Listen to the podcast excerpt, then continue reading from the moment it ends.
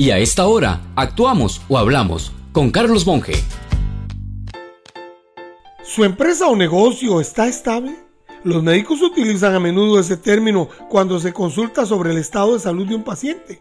Si partimos de que en medicina esa expresión indica que todos los signos vitales están dentro de los parámetros previstos, pero como son los vitales, eso se puede dar con un paciente que esté en cuidados intensivos o uno que ya pasaron al salón.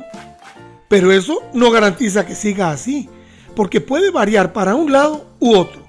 Por ejemplo, un cambio drástico en el nivel de azúcar o en la presión arterial puede causar desastres en un momento. Ahora sí, su actividad está estable. Puede ser que esté en cuidados intensivos. Por ejemplo, si solo tiene un comprador, como le sucede a quienes le venden a instituciones grandes o solo le dan servicios a una empresa poderosa, si algo vaya con el cliente, se puede acabar su actividad. O si depende de un solo proveedor. O solo tiene un canal de ventas, como sería una tienda que espera a los clientes por la puerta. Mejor que estar estable es estar en cambio positivo. Para una consulta gratis, envíenos un WhatsApp 7114-0157.